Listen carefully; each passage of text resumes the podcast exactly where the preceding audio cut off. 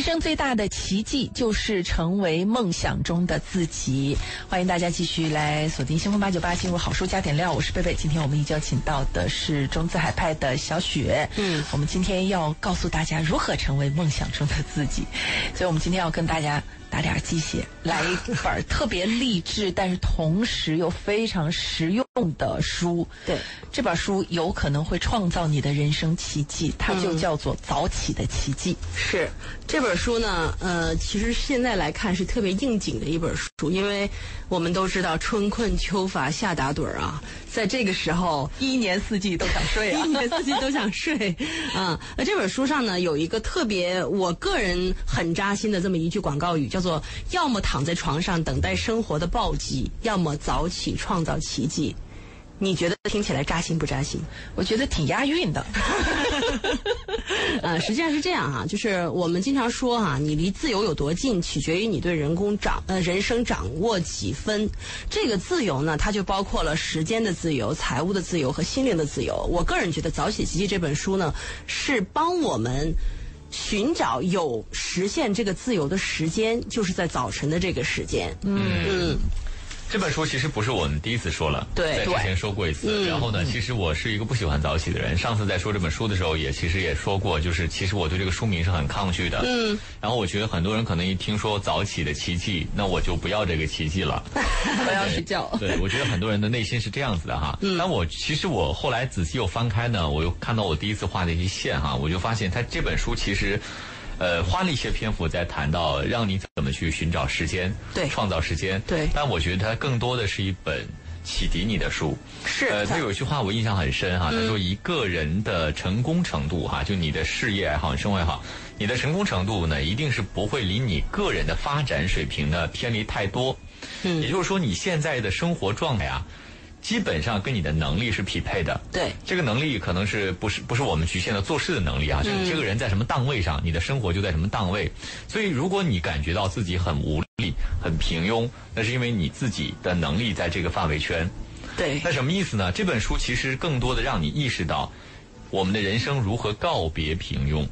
它其实通过这个早起这个途径来告诉你，怎么去走上这一步，怎么去踏上。告别平庸的第一步，但他其实书的三分之一的内容都在告诉你，通过他自己的人生经历来告诉你，一个人只有改变自己，才能够寻求一个非平庸的人生，走出平庸，创造属于自己的人生奇迹。嗯，然后其实说实话，在看这本书的时候呢，虽然我的年纪也不小了，但是呢，我在看这本书的时候，仍然会感受到我二十来岁的时候，那个时候的意气风发。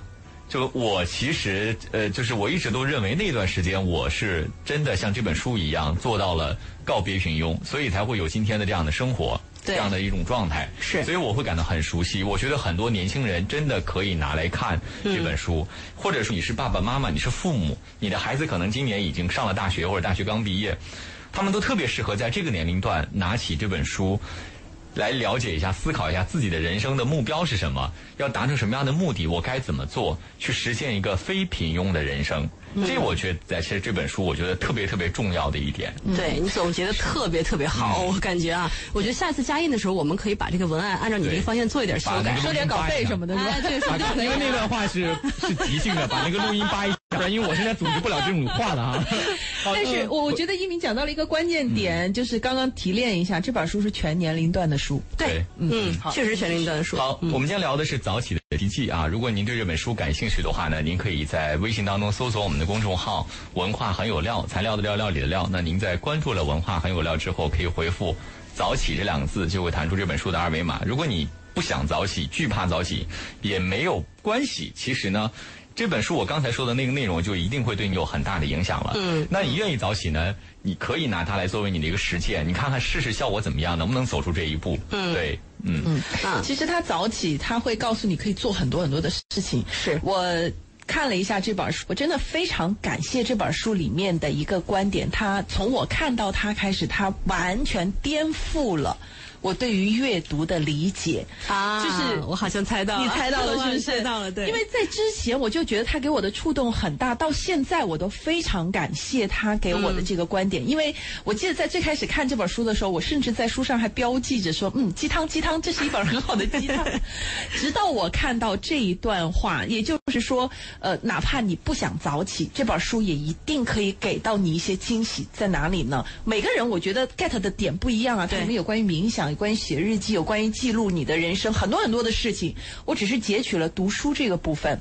他说，读书的关键在于向专家学习，不论你想什么事情。各个领域的专家在之前都已经做到了极致。嗯，实现梦想最快的方式就是模仿前辈的做法。世界上有各种各样的书，通过每天的阅读，你能获得自己想要的任何知识。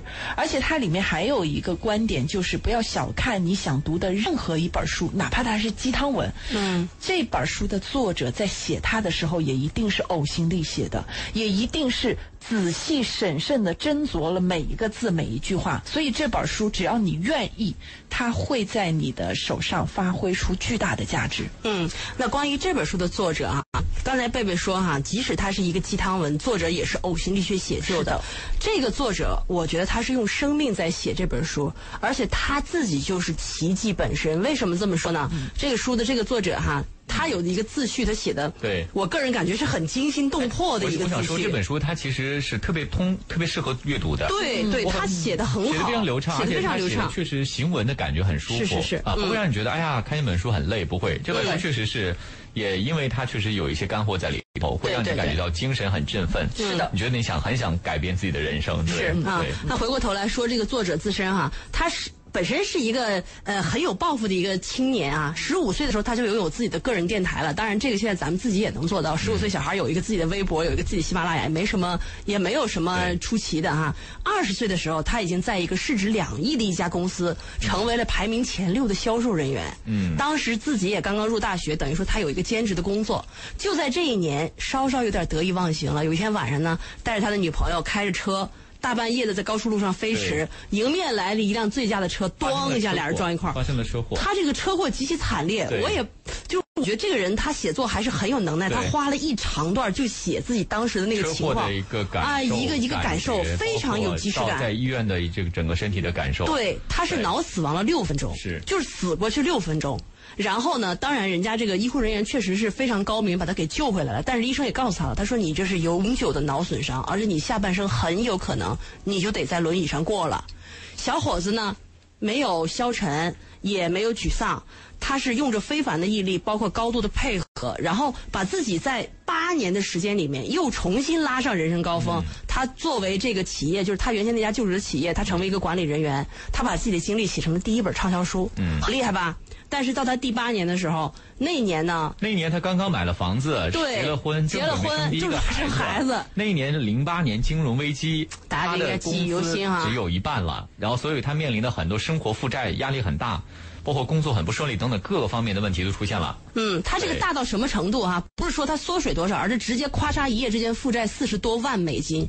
然后人就患了严重的抑郁症，因为他在他自己有这么一个说法，就是在我生病的时候，就是在我这个遭遇车祸的时候，大家说我可能已经到了人生低谷，但是我现在看，我觉得并不是的。那个时候我人是躺在床上，但是有医生护士照顾我，有家人负担我的一切，没有人需要我去交这个水电费啊，交房租，这些事儿我不用管。但是现在没有任何一个人能救我，这事儿我必须自己想办法爬起来。那他采用了一个什么办法呢？他自己说：“我其实是个特别讨厌早起的人。”嗯。但是呢，当我所有的办法都试过了，我发现不行之后，我就采用了我朋友告诉我的一个办法。他说：“你去晨跑吧。”嗯。于是呢，这小伙子就某一天早晨戴上耳机去晨跑。他晨跑呢，他不是听音乐，他听了呃很有名的一个成功激励讲师的，就是就是那种音频课。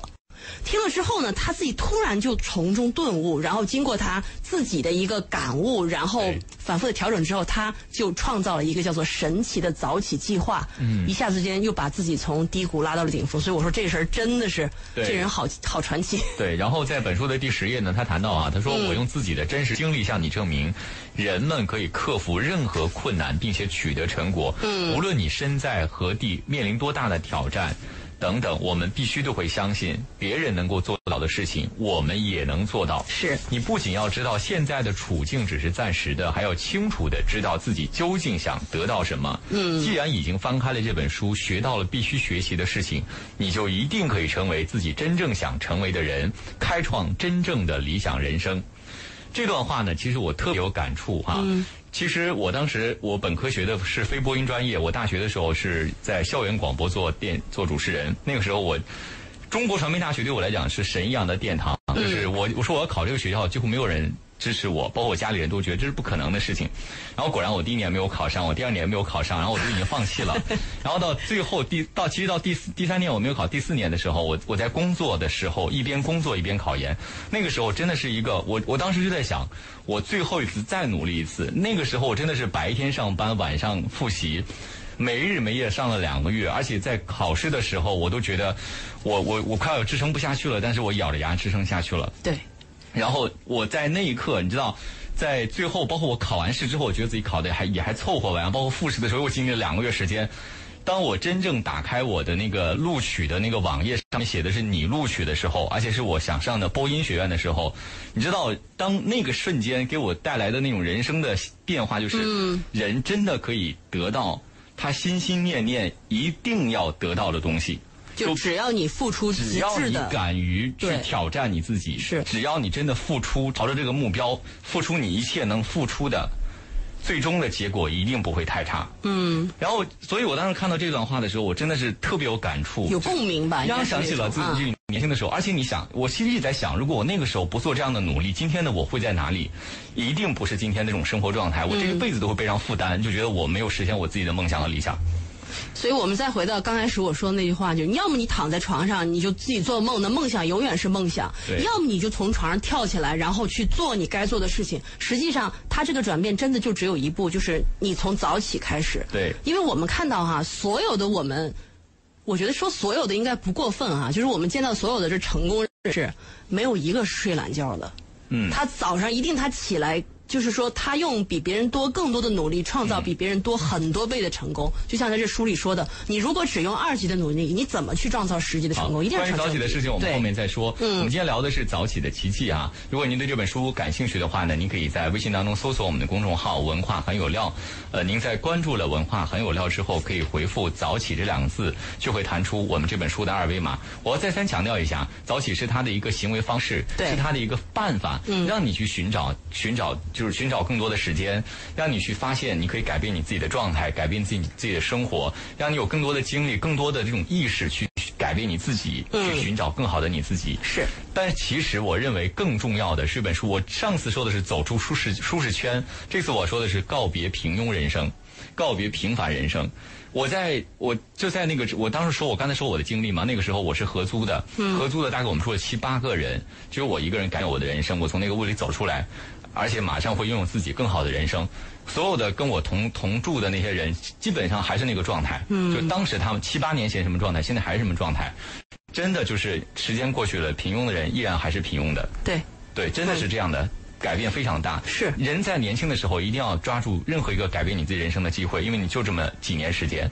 当然了，你你如果说任何一个现在，任何一个当下，你开始改变都不晚哈。对，真的改变。当你相信你能改变你自己的时候，你就能改变。是，这就是我觉得首先一定要拿出来说的一件事情。对，就是改变有多么的重要，而且对，不要停留在抱怨的阶段，而停留在行动的阶段。是的，嗯，这个蛮重要的。嗯，好，我们现在回到这个本书的主题，本书的第十八页呢，谈到了这个早起哈。嗯，他说。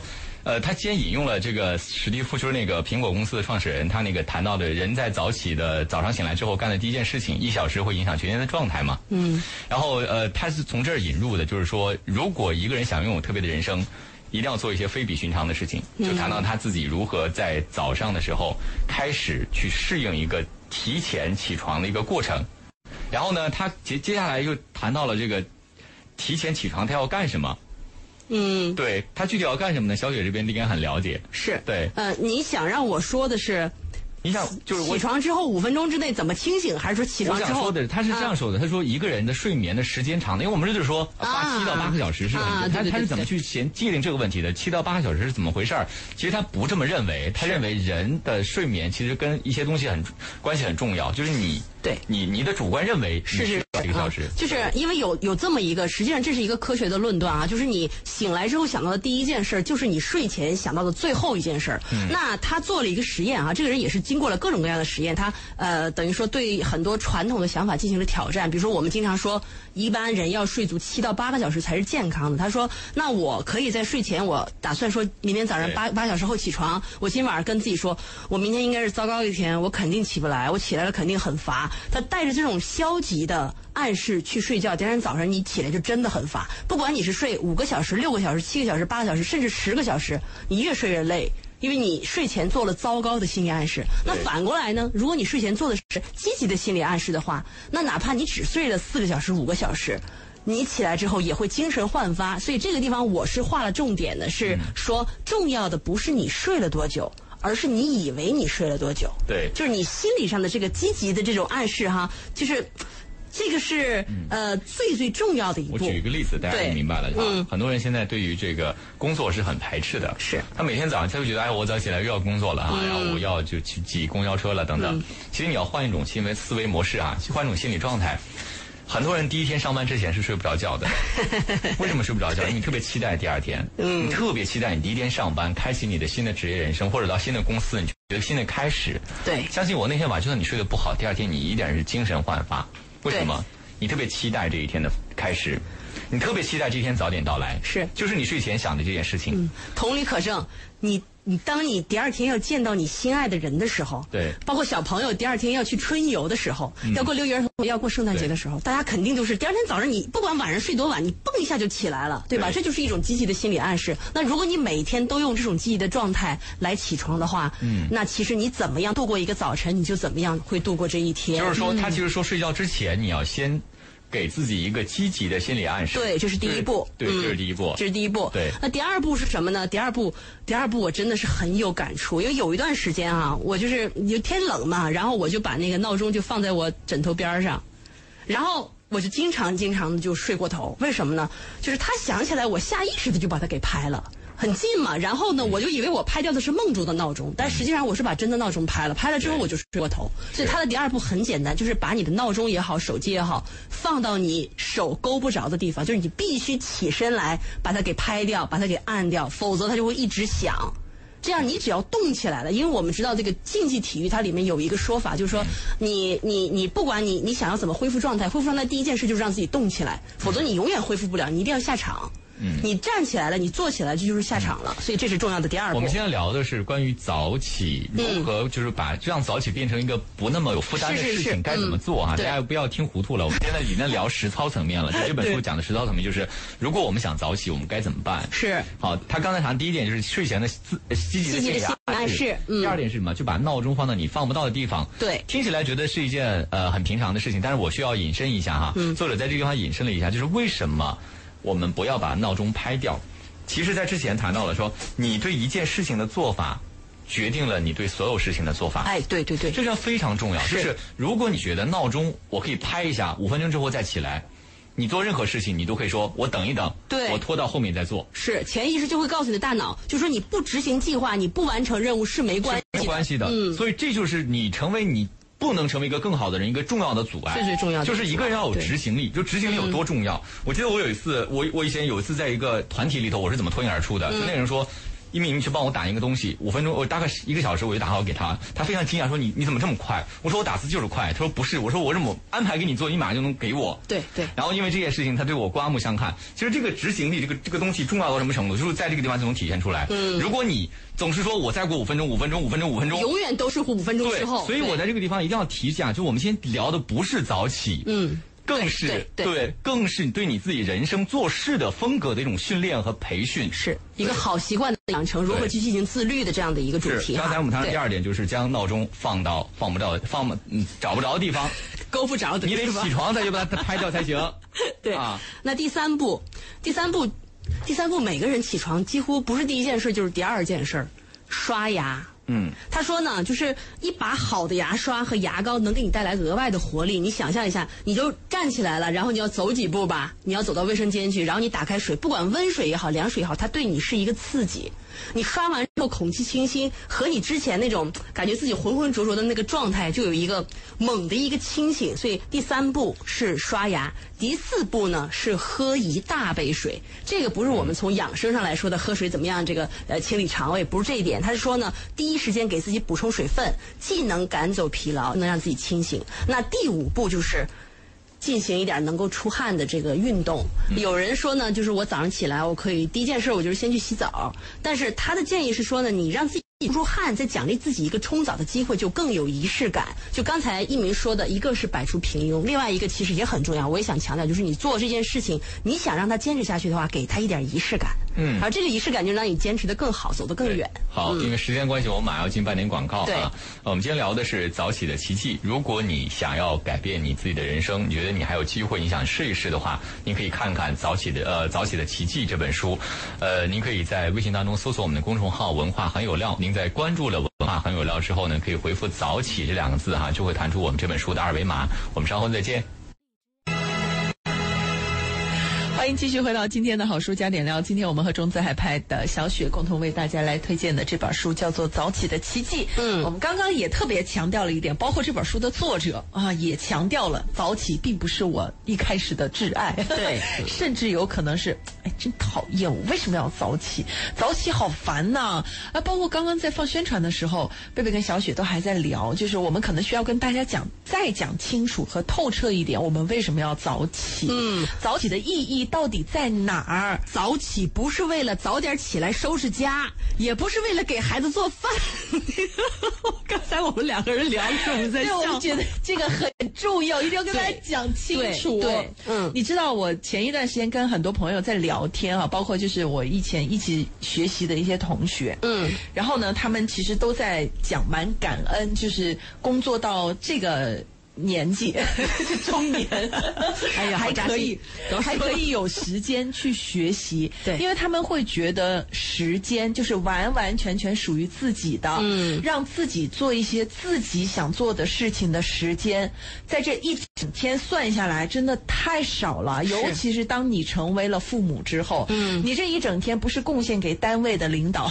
就是贡献给家里的小领导，要么就是贡献给家里的老领导，是，反正都是你的领导啊，你就是为他们服务，你很少有自己的时间。对这个事情呢，它既是我们的现实，也是我们的借口，没错，对吧？因为我白天我可以说，就是我想提升我自己，我想学习，但是我是真的忙啊，真的没有时间，我真的要给孩子做早饭呢。然后到了晚上呢，就是我真的累呀，对不对？我真的好想躺着玩一会儿手机呀。早上还有什么借口？早上我起不来。我们刚才已经告诉了大家如何起来。哎，对对对，我们刚刚已经告诉了大家怎么起来。就是我们要为什么要讲这一段话，就是告诉给你强调，早起是为了给自己争取一个完完全全属于自己的时间。是这个时间只做你自己想做的和别人无关的事情。这个别人包括你的孩子、你的爱人、你的爸爸妈妈、领导，所有啊，全部。Owning yourself。好，那么早起这段时间做什么呢？呃，当然，作者这个建议是说，你最好有一一整个小时的时间。嗯，但是你有半个小时也没关系哈，都 OK，都 OK。因为他呢，给自己设定了一个叫做“神奇的早起计划”，就是六分钟神奇的早起计划。嗯，你当然你可以把这个六分钟拉长，因为它是分了六项。他说你六分钟你要做这六件事儿就可以了，排名不分前后。那这六件事是什么？先做就做。对对对对，看跟你的情况。但是他建议第一件事哈，他是希望你先把心静下来，然后进行冥想，是第一分钟，就是把自己放空，先放空哈，进入到一个就是空杯的状态。你空杯，你才能灌进去更多有价值的东西。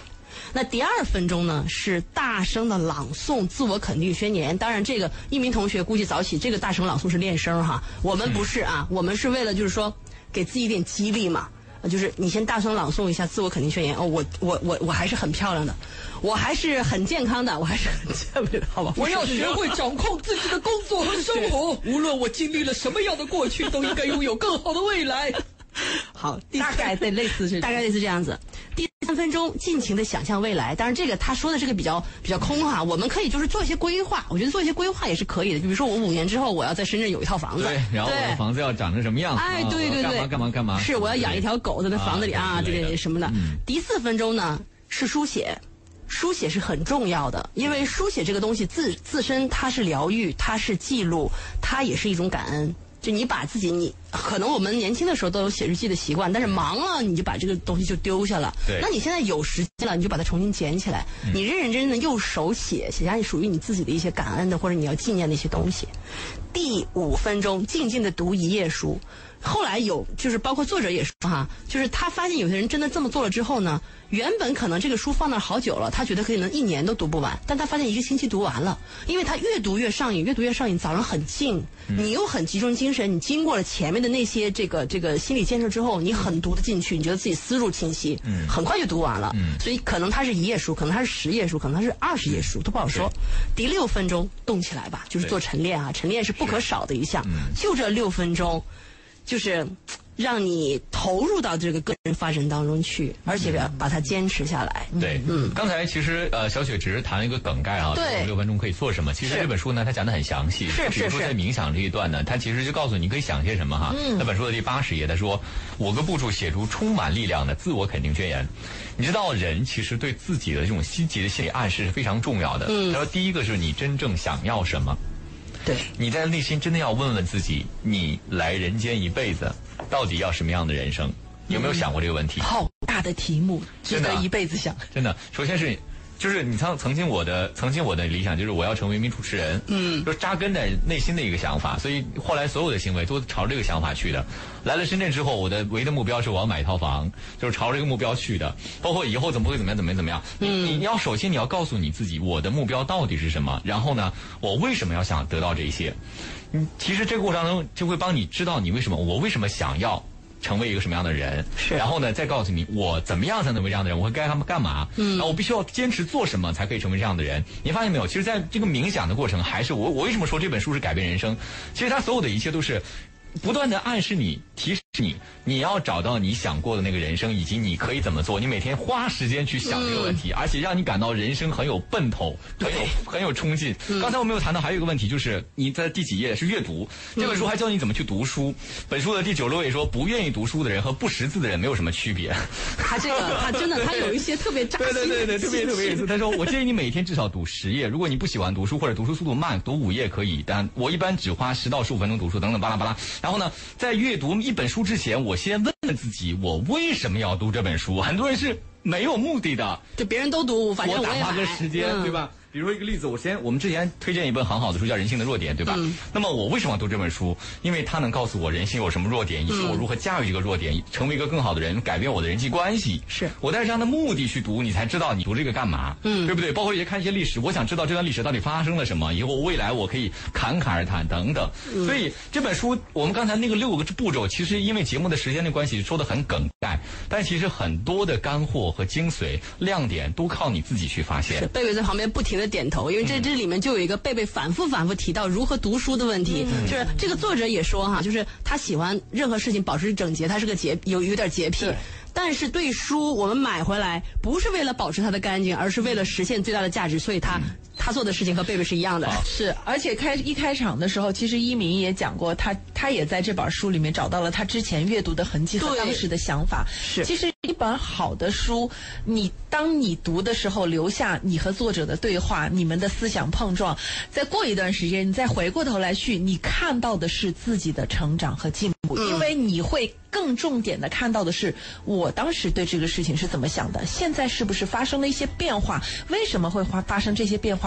这个问题一提出来，你自己就有答案。我们今天聊的是《早起的奇迹》这本书。如果您对这本书感兴趣的话呢，您可以在微信当中搜索我们的公众号“文化很有料”，材料的料，料理的料。那您在关注了“文化很有料”之后呢，可以回复“早起”这两个字哈，就会弹出这本书的二维码。嗯，那这本书呢，我们做这本书也有一个个两年多了，在这当中，我们收到了很多读者的反馈啊，有些是说他们真的是通过早起，然后实现了自己的人生理想；有一些会提出一些问题哈、比如说，就有人说，比如说像你们两位啊，是做夜间节目的，那早起对你们来说，就是它是一个打破生物钟的事情。那早起一定要在早晨吗？并不是的。对，对，比如说你平时起床是九点钟，那么你把它提前到八点钟，这就算早起了。是啊，是吧啊，是啊，他嗯没有说晨起没有说一定四点钟起床，他说的是早起，就是比平常早。是嗯。另外还有一点也很扎心的一个问题，就周末我要早起嘛，我那么辛苦，你看好不容易 累了一个礼拜，我我觉得要有一个缓冲，但是也不要完全放弃。对是这样的，作作者在谈到这个周末要不要早起的时候，他谈到了一个问题。他说，当你真的呃，就就看完这本书之后，你去实践之后，你会发现早起不是一场战争。嗯，对，他说，早起不是说我跟自己人性的恶作斗争，不是，是是当你学会了正确的方式的时候，你会发现早起会。帮助你获得一个很好的一天，嗯，所以我们现在会觉得，哎，周末要不要早起？因为我觉得好像我在跟自己多斗争，周末要休息一下，我就不早起了。其实不是这样的。他说，当你去做这样的事情的时候，像你就会觉得早起是一件很开心的事情，是一件很好的事情。就算周末了，我自己也想去早起。就取决于你想不想。啊对其实它这个里面有一个，它是道理是通的，就是如果当你觉得这个早起你还在培养习惯和寻找感觉的时候，我建议你不要把自己逼得太紧。嗯，就像是做运动一样，其实有很多的运动呃，经常坚持运动人都知道，在。条件允许的情况下，三天一休、四天一休，这是非常正常的事情。你要一周七天，天天运动；一个月三十一天，天天运动，完全不停。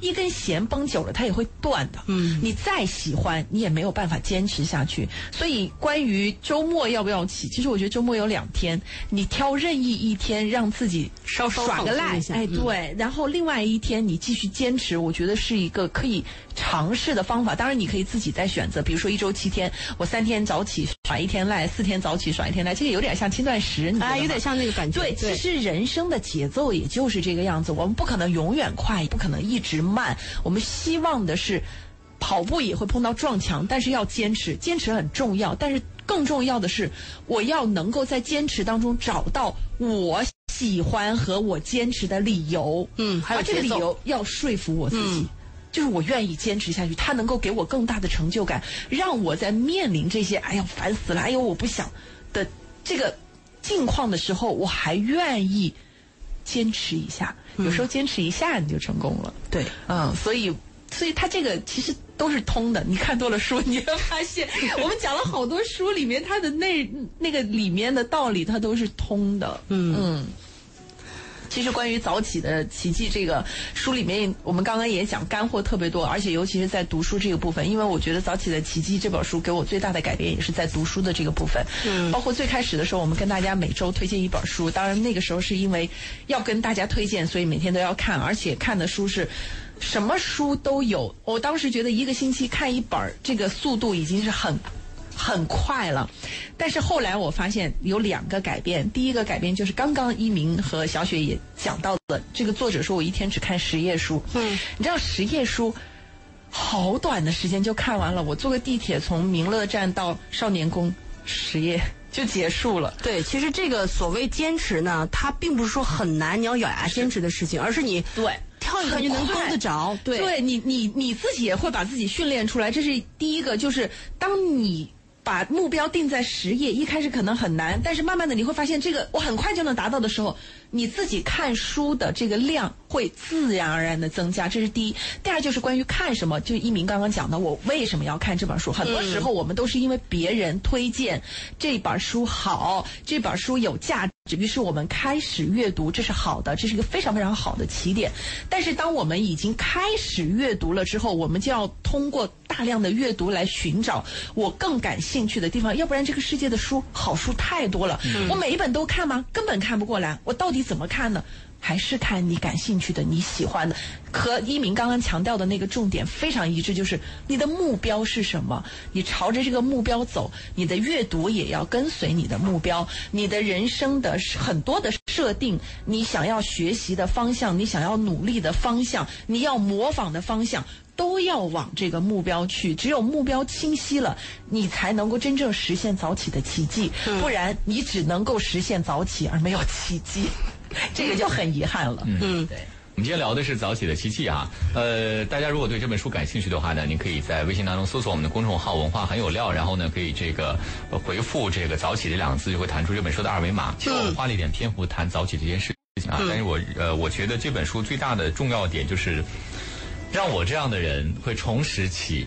哦，原来年轻少年时的，让我说的是全年龄段，让年轻的人知道你的人生有很多的机会，你可以改变你自己。嗯，让成为爸爸妈妈的人知道，原来我的孩子可能在人生的关键时期需要做这样的一个选择，就告诉他什么样是一个不平庸、不平凡的属于自己成功的人生。嗯，呃，在本书的第一百四十七页，作者写了一段结语，结语说：“人生最幸福的事情，就是梦醒之后，真的成了梦想中的自己。”哇，对，这是真的挺幸福。是真的，就如果你能够成为你梦想中的自己，那就是你你最成功的人生。不一定大富大贵，不一定多有钱多有事业，但是如果你成为了你想成为的那个你，那就是你的幸福的生活。嗯，每天早上起床的时候，你都可以这样想：今天醒来真幸福，我还活着，我还拥有珍贵的人生，我不能浪费它。我将倾尽全力实现我自我的发展，尽自己最大的努力，让自己和他人幸福。是，你是什么样的人，会取得什么样的成就，你所有的都是你现在的选择能够决定你的未来。嗯，你有权选择如何经营自己的人生。如果今天就能开始一个充满快乐、健康、财富、成功和爱的人生，就不要推到明天。嗯，我的对我的最后一条建议哈，就是说也是作者的建议。他说呢，他强烈建议，当你阅读本书时，找一个具有高度责任感的同伴。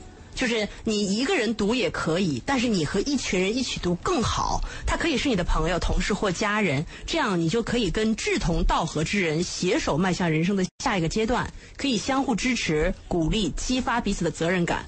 怀着这样的目的，其实我们在这个推荐这本书的时候呢，我们也设立了一个小小的社群，叫做“抱团早起群”，说的一个 不太好听的一个一个一个群名，但真的做到了。我跟你讲。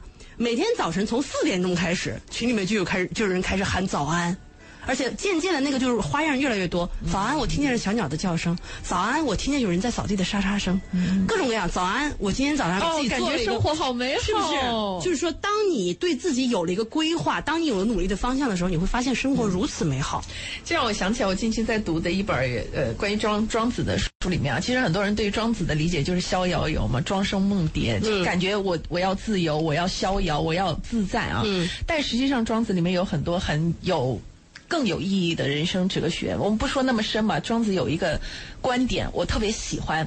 他讲啊，其实我们没有办法改变命运对我们的安排。嗯啊，我出生在什么样的家庭，我接受了什么样的教育，我碰到了什么样的人，我碰到了什么样的领导、什么样的同事等等，这些我没有办法改变。嗯，但是我们可以改变我们自己对命运的态度。对，我超喜欢这句话，因为当我们改变了态度之后，实际上我们就拥有。更好命运的可能性，就像你刚刚讲的，早起早啊，从早啊到我听到了小鸟的叫声，到我已经发现有人很勤劳的开始了工作，我要敬佩这些工作的人，我更加爱护卫生。我觉得所有的这些都是往美好，就是好的方向、积极的方向在改变的时候，相信我，你的人生也会越来越好。嗯，它其实这个跟嗯自我的一个心理暗示是有着非常非常。直接相关的功能的，就像刚刚两位在讲这本书的时候，早起的时候，包括一开始就要漱口清新的口气，你会觉得这个早晨很清新。它也是一种通过嗅觉，就通过你的听觉、视觉、嗅觉、触觉来全方位的告诉你，你的人生可以很好，就看你怎么去看待它。对，嗯。好，我们今天聊的是早起的奇迹。如果您对这本书感兴趣的话，您可以在微信当中搜索我们的公众号“文化很有料”，然后您在关注了“文化很有料”之后，可以回复“早起”这两个字啊，就会弹出我们今天聊的这本书《早起的奇迹》。嗯，我们今天的节目就到这里，感谢大家的守候收听。我们在下一次的好书加点料当中再见，再见。